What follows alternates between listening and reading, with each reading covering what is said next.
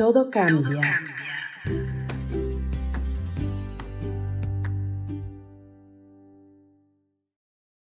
Promesas.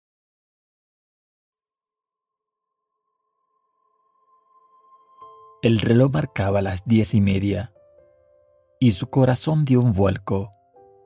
Nunca había deseado tanto como aquello, vivir alejada de aquel mundo. Vivir sin miedo, sin préstamos, sin deudas y con amor. Solo pensar en el futuro dibujaba una sonrisa en su rostro, pero los nervios difuminaron la euforia y se fijó en la plaza.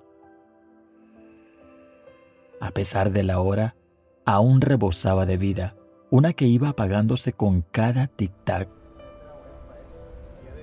Avanzó unos pasos y decidió que lo mejor era apoyarse sobre la puerta del sol, volviéndose invisible ante tanto holgorio.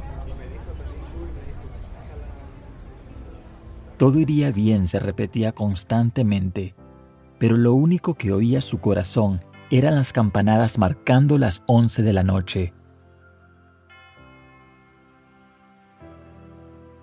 Se quitó la diadema y rozó con la punta de sus dedos las plumas que sobresalían. Habría sido un regalo de Paco. Quería sorprenderlo llevándolo consigo.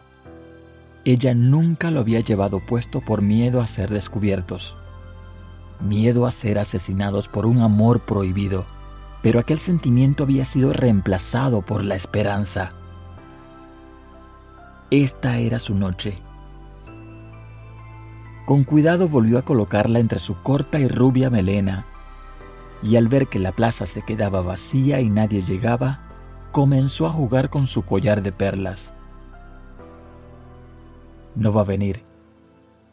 Él nunca llega tarde, se confesó a sí misma. Su corazón buscaba desesperado alguna excusa, pero su cerebro le gritaba que era hora de irse.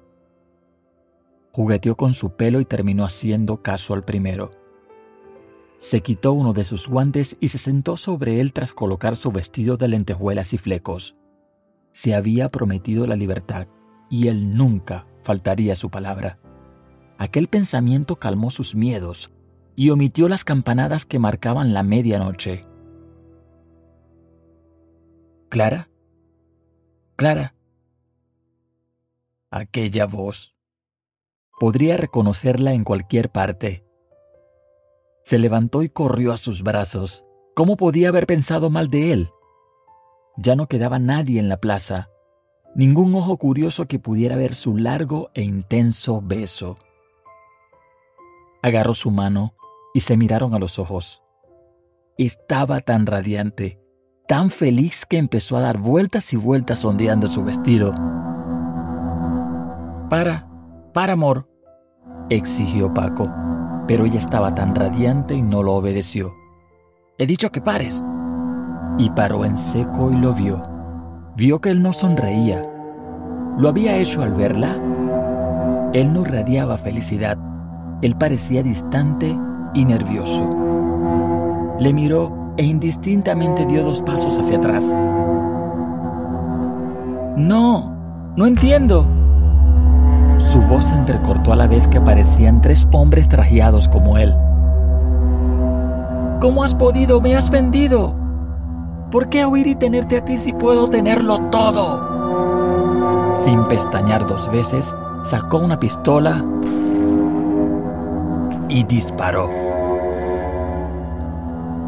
Aquí o matas o te matan, amor.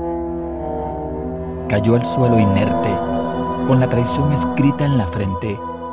Su último deseo se desvaneció en la noche, sin saber muy bien cuándo había merecido aquel puñal por la espalda. O lo peor, ¿por qué? Y... ¡Corten! ¡Escena válida! Se encendieron los focos, se felicitaron y comenzaron los preparativos para la siguiente escena. Aquella película acababa de comenzar por el final.